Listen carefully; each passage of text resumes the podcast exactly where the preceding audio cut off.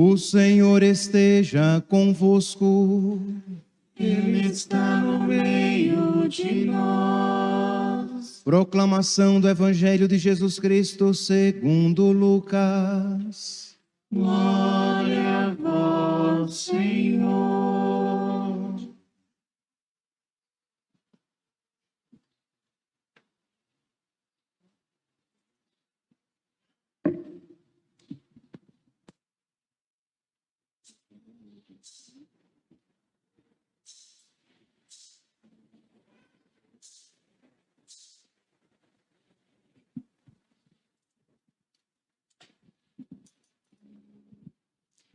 Naquele tempo, Jesus entrou num povoado e certa mulher de nome Marta o recebeu em sua casa.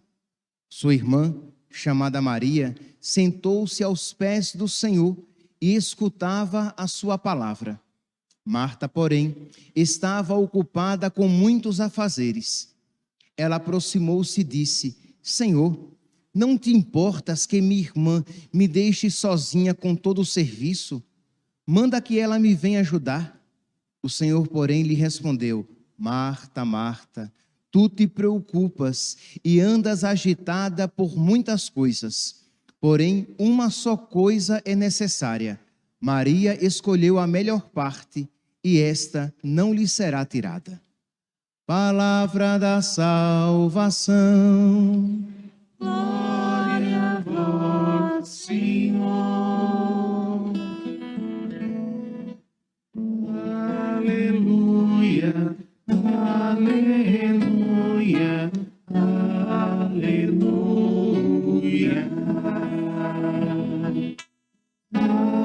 Aleluia, aleluia, aleluia.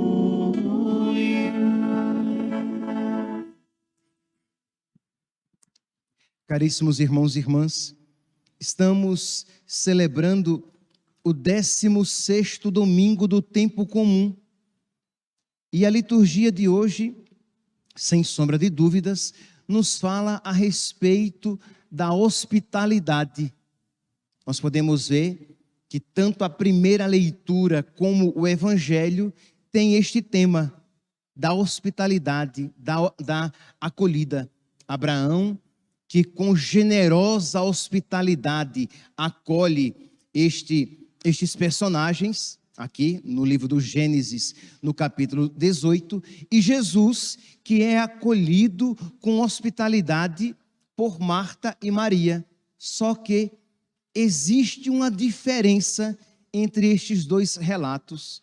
Nós iremos meditar sobre eles. Na primeira leitura, retirada aqui do capítulo 18 do livro do Gênesis, nós vemos então que Abraão, ele como que suplica aqueles personagens, suplica que eles se deixem acolher. Vejam aqui o relato, diz assim: que naqueles dias o Senhor apareceu a Abraão. Entenda, o Senhor apareceu a Abraão, mas Abraão não sabia que era o Senhor. Deus o visitou sem que ele o soubesse. Ele viu apenas três personagens. É interessante aqui, apenas por curiosidade, que a tradição, uma antiga tradição cristã, viu nessa aparição uma manifestação velada da Trindade, porque não sei se vocês prestaram atenção. Ora, são três personagens, ora, é um personagem apenas. Por exemplo, aqui no, no versículo 1 diz assim: que naqueles dias o Senhor apareceu a Abraão. Só que no versículo 2, Abraão viu três homens de pé. Então, um e três. No versículo terceiro diz assim: Assim que os viu, Abraão correu ao seu encontro, prostrou-se por terra e disse: Meu senhor. Mas ora, ele não tinha visto três? Como é que agora ele os trata como um meu senhor? No versículo oitavo diz: Eles responderam. Então nós iremos sempre encontrar esta realidade misteriosa aqui. Mas finalmente, era um personagem ou três personagens? Uma pessoa ou três pessoas? Um homem ou três homens? Pois bem, é uma, uma a tradição antiga cristã viu nisso uma manifestação velada da Trindade. Pois bem, mas voltemos aqui ao relato. Seja um, sejam três, Abraão viu homens. E ele então diz que com a imensa generosidade suplicou que aqueles homens ficassem na sua tenda para que ele pudesse servi-los. O Senhor apareceu a Abraão junto ao carvalho de Mambré quando ele estava sentado à entrada da sua tenda, no maior calor do dia. Então estava ali, Abraão descansando, sentado, e aparece gente. A pergunta é: qual é normalmente a nossa atitude quando um serviço nos aparece naquele momento em que nós estamos descansando, em que nós não queremos ser incomodados? Percebe aqui como é diferente a postura de Abraão. Levantando os olhos, Abraão viu três homens perto dele. Assim que os viu, correu ao seu encontro, prostrou-se por terra, era a saudação judaica, e disse: Meu senhor, se ganhei a tua amizade, peço-te que não prossigas viagem sem parar junto a mim, teu servo mandarei trazer um pouco de água para vos lavar os pés, e descansareis debaixo da árvore. Farei servir um pouco de pão para refazerdes as forças, antes de continuar a viagem, pois foi para isso mesmo que vos aproximastes do vosso servo. Percebe aqui a, a súplica de Abraão: por favor, eu peço. Mas por que Abraão agiu assim? porque isso, meus santos, já era um mandamento judaico. Lá no, no livro do Deuteronômio, no capítulo décimo, no versículo 19, nós iremos encontrar o mandamento do Senhor, que diz assim: Amareis o estrangeiro, porque fostes estrangeiro no Egito. Isto é, você deve ser bom com os estrangeiros, porque vocês foram estrangeiros no Egito. Isso era um ensinamento profundo, profundamente enraizado na mentalidade judaica. Então, Abraão, ele vive essa realidade de, de ser bom com o, com o migrante, com o peregrino, com o estrangeiro, por obediência a nosso Senhor. Ora, meus irmãos, se Abraão, ele tinha esse mandamento e a ele era obediente, quanto mais nós devemos ser bons com os outros, porque Deus foi, é bom sempre conosco. Então, sempre a nossa bondade é sempre uma resposta, uma resposta à bondade primeira de Deus. Então, Abraão queria ser bom, porque Deus foi bom com ele. Essa passagem aqui, ela marcou também a mentalidade cristã. Lá no, no livro dos Hebreus, o autor da carta aos Hebreus, lá no capítulo 13, no versículo 1 e seguintes, o autor da carta aos Hebreus diz assim: que o amor fraterno seja sincero que o amor fraterno, que o nosso amor aos irmãos, né, irmãos aqui no sentido mais amplo da palavra, aqueles que se aproximam de nós. Às vezes um irmão inconveniente, às vezes um irmão chato. Vocês querem mais inconveniente do que um irmão que vem no maior calor do dia, quando Abraão estava descansando? Mas Abraão, por obediência a Deus, isso fez nós, por obediência a Jesus, devemos fazer muito mais. Continua então aqui o autor da carta aos Hebreus: que o amor fraterno seja sincero, não esqueçais a hospitalidade. Hospitalidade aqui não significa somente acolher alguém na sua casa, mas como você acolhe aqueles que passam pela sua casa, aqueles que de alguma maneira vão à sua procura. Então, versículo 2, Hebreus capítulo 13, versículo 2: Não esqueçais a hospitalidade, porque alguns, sem o saberem, hospedaram anjos. Aqui está se, se referindo a Abraão, que hospedou o próprio Deus sem o saber. E nós, meus santos, sabemos, né? Mateus, capítulo 25, versículo 40. Aquilo que fizerdes a um destes pequeninos, a mim o estás fazendo. Porque eu tive fome e me deste de comer, eu tive sede e me deste de, de beber. Eu estava doente e foste me, me visitar. Eu estava nu e me vestiste. Então, aqui, meus irmãos, essa, essa, esse cuidado que nós devemos ter com, com o pobre, com o necessitado, com aquelas pessoas que passam pela nossa vida, porque muitas vezes são uma visita de Deus. Então, Abraão, que não conhecia Jesus, mas que já conhecia o Deus verdadeiro, o Deus único, Abraão, então, por obediência a Deus, por amor a Deus, ele é generosamente acolhedor.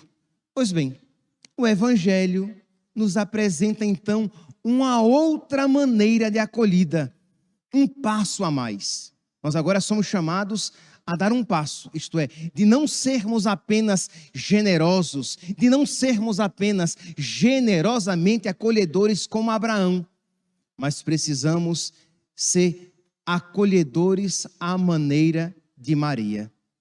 Diz aqui que Jesus visitou a casa de Marta e Maria.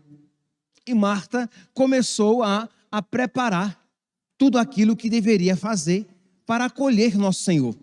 Então, corria de um lado e do outro, limpando a casa, fazendo a comida. E diz que Marta, que, que Maria, a irmã de Marta, se colocou aos pés de nosso Senhor para acolher as suas palavras. Meus irmãos, percebe aqui que existe uma outra maneira de acolher segundo aqui o Evangelho, que é uma acolhida mais profunda de nosso Senhor. É claro que Marta estava amando nosso Senhor. Né? Não pensemos aqui que Marta estava fazendo algo desagradável a Deus, afinal de contas, ela estava preparando a casa, a comida para Jesus. Mas o que Jesus quer nos ensinar é que existe algo muito mais importante e profundo para a nossa vida, para a nossa acolhida de, de, de nosso Senhor. Diz então que, Mar, que Maria, lá aos pés de, nosso Senhor, Marta vai e reclama: diz, Senhor, não te importas que eu fique aqui sozinha, trabalhando, enquanto Maria fica aí sentada aos teus pés? E diz aqui que Jesus responde, Lucas, capítulo décimo, versículo 41. Marta, Marta, tu te preocupas e andas agitada por muitas coisas, porém, uma só é necessária, uma só coisa é necessária. Maria escolheu a melhor parte e esta não lhe será tirada.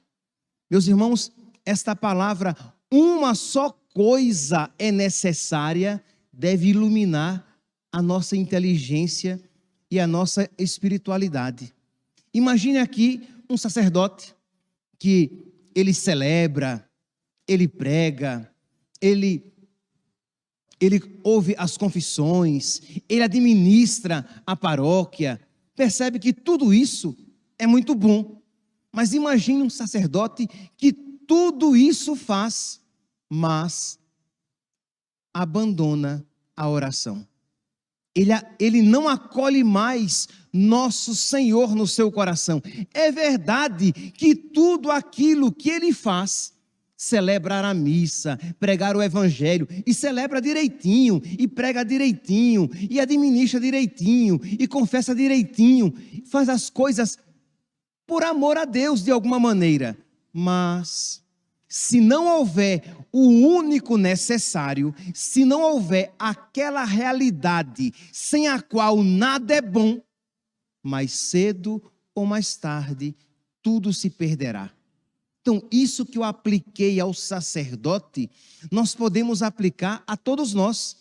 Você é um bom trabalhador, você trabalha com honestidade, você procura ser uma mãe, uma boa mãe, você namora e você namora de uma maneira honesta, mas você não tem tempo. Você é catequista na igreja, você é ministro extraordinário da comunhão, você é acólito, é coroinha, serve o altar, você é leitora. Você, você canta na missa, ou melhor, você canta a missa. Você participa da liturgia, mas não obstante o seu serviço das coisas de Deus, você não acolhe nosso Senhor no seu coração. Você não tem tempo de sentar-se aos pés de, de, Jesus e ouvir a sua palavra. Porque, meus santos, o que nos salva não são as nossas obras. O que nos salva é quando nós acolhemos a palavra de Deus na nossa vida e a vivemos com fidelidade. E a testemunhamos com, com fidelidade. Então, aqui, meus santos, o evangelho de hoje deve nos, nos fazer pensar se nós temos acolhido nosso Senhor. Em, em Maria, a acolhida, a hospitalidade foi recíproca. Maria acolheu Jesus e foi acolhida por Jesus no seu coração. Por quê? Porque ela estava ali aos pés de nosso Senhor.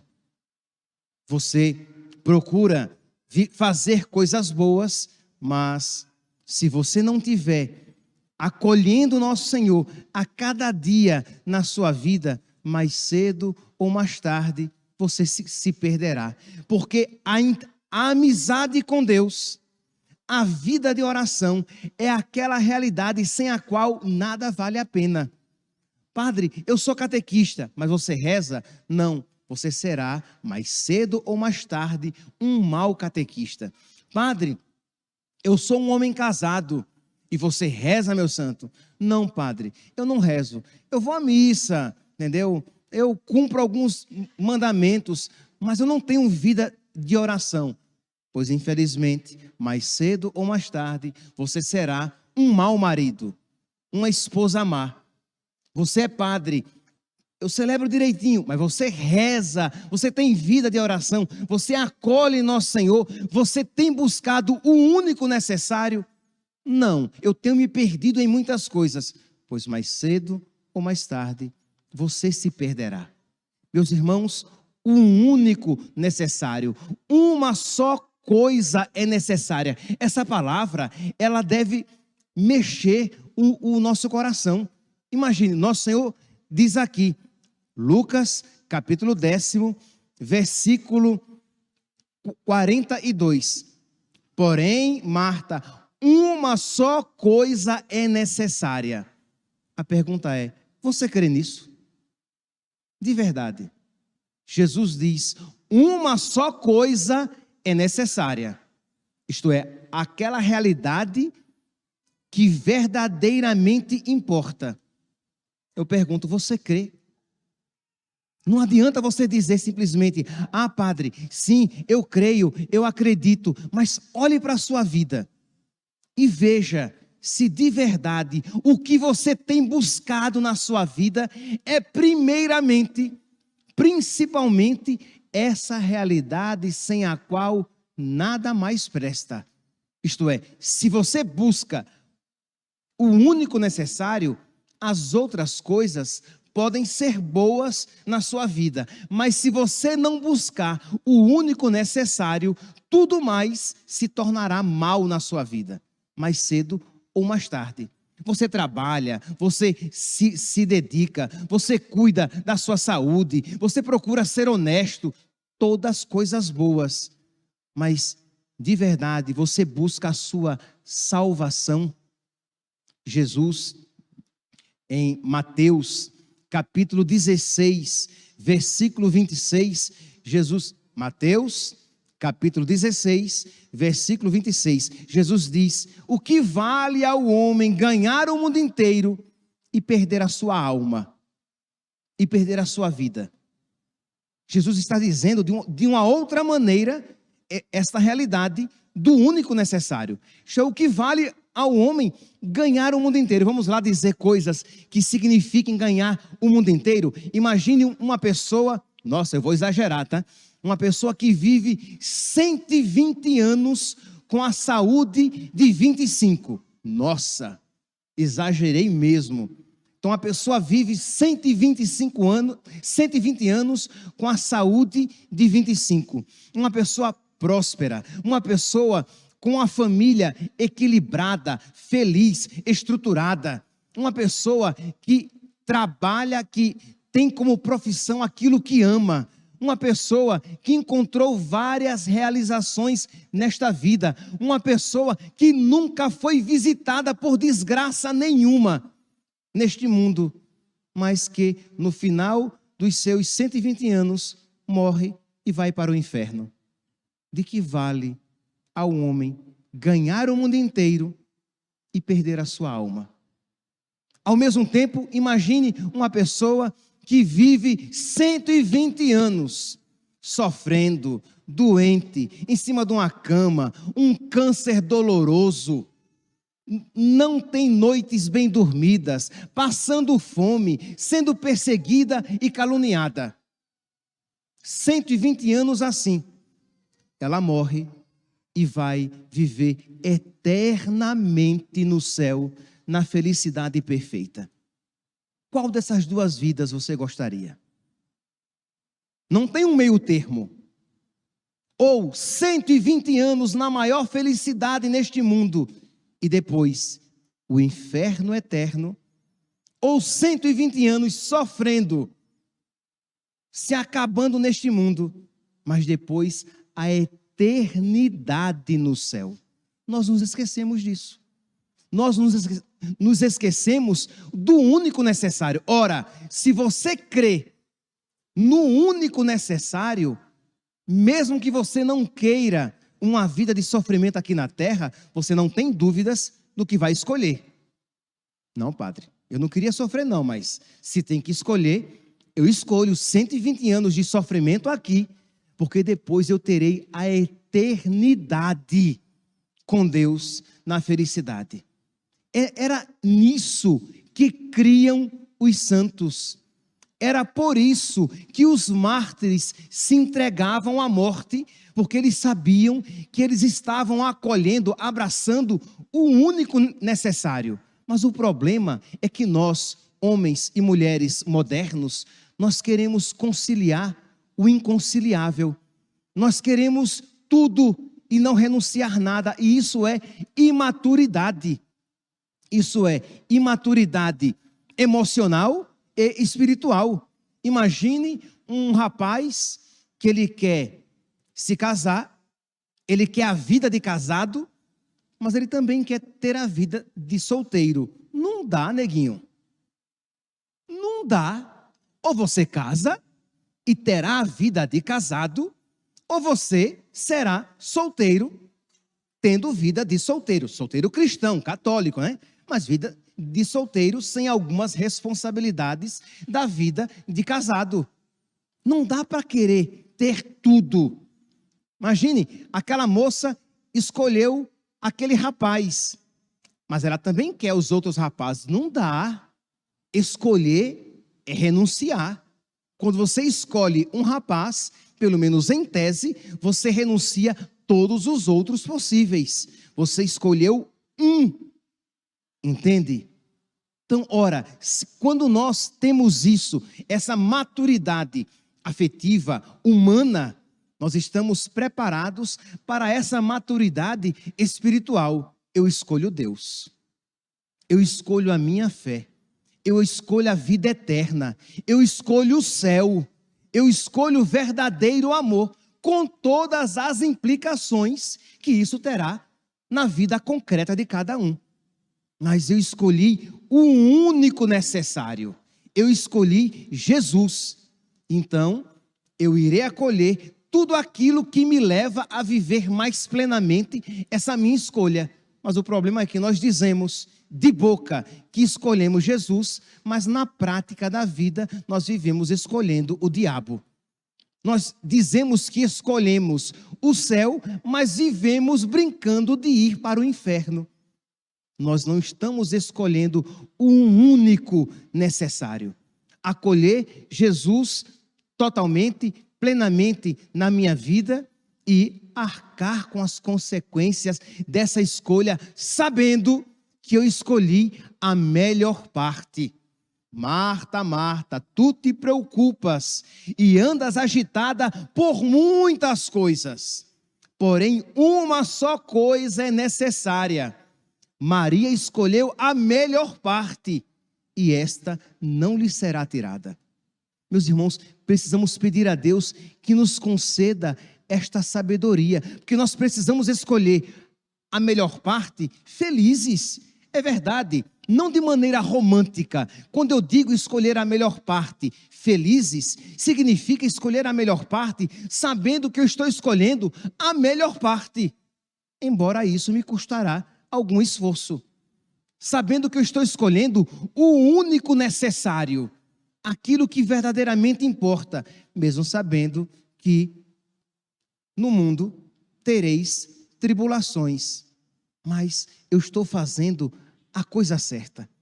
Pedir a nosso Senhor, meus santos, que a nossa vontade adira, que a nossa vontade busque aquilo que, pelo menos, a nossa pequena fé já crê, que Deus é o único necessário, que quem a Deus tem, nada falta, só Deus basta.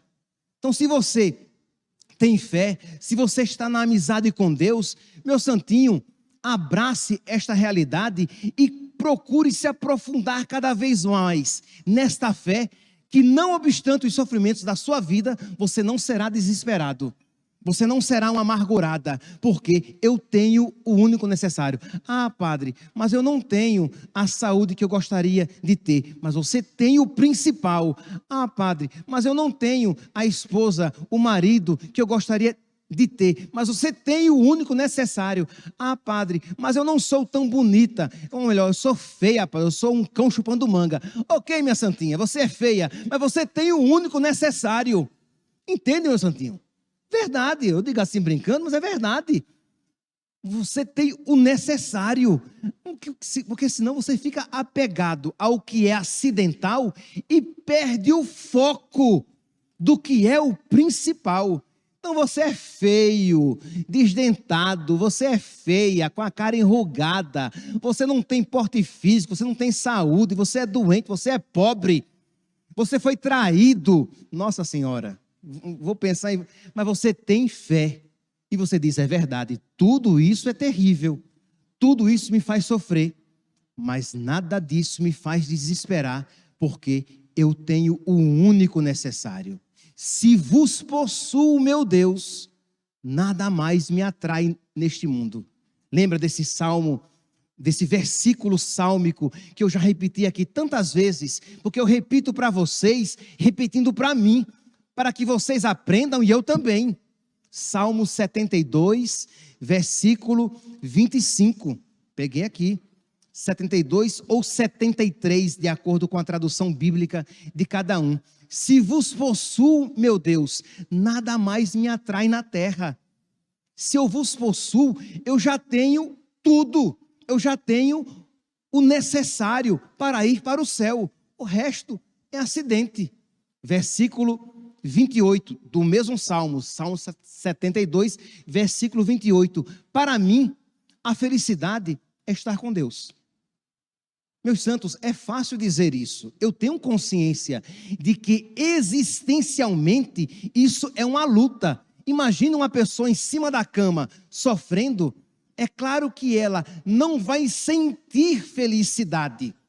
Ela não vai sentir alegria, mas ela poderá dizer na fé: mas eu tenho Deus e a felicidade, nisso Nisso consiste, eu estou caminhando para o céu.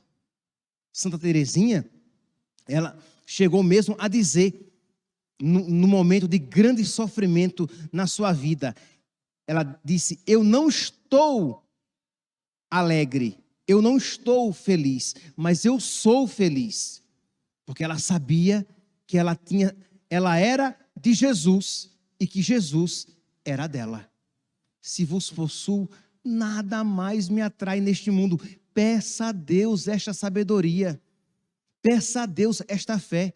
Não apenas ouça isso, mas na sua oração, hoje e agora, quando o pão e o vinho forem ofertados e serão transubstanciados, serão transformados em corpo e sangue de Cristo, peça a Jesus, Jesus, pega também o meu coração incréu e duro, doente e iludido pelo mundo e dá-me um coração semelhante ao teu, um coração que creia, um coração que busque o único necessário, um coração que creia na tua palavra e um coração que se alegre pela felicidade que me é reservada. E não este coração tão inconstante e infiel como eu tenho carregado no meu peito. Peça isso. Não, não, não saia daqui hoje, da missa de hoje, apenas com o preceito cumprido, mas que você saia daqui hoje tendo tendo um encontro com Deus, um toque da graça de Deus no seu coração e suplicando a nosso Senhor que lhe conceda esta sabedoria de você não andar agitado em muitas coisas, mas de escolher a única coisa necessária. Louvado seja nosso Senhor Jesus Cristo para sempre seja louvado.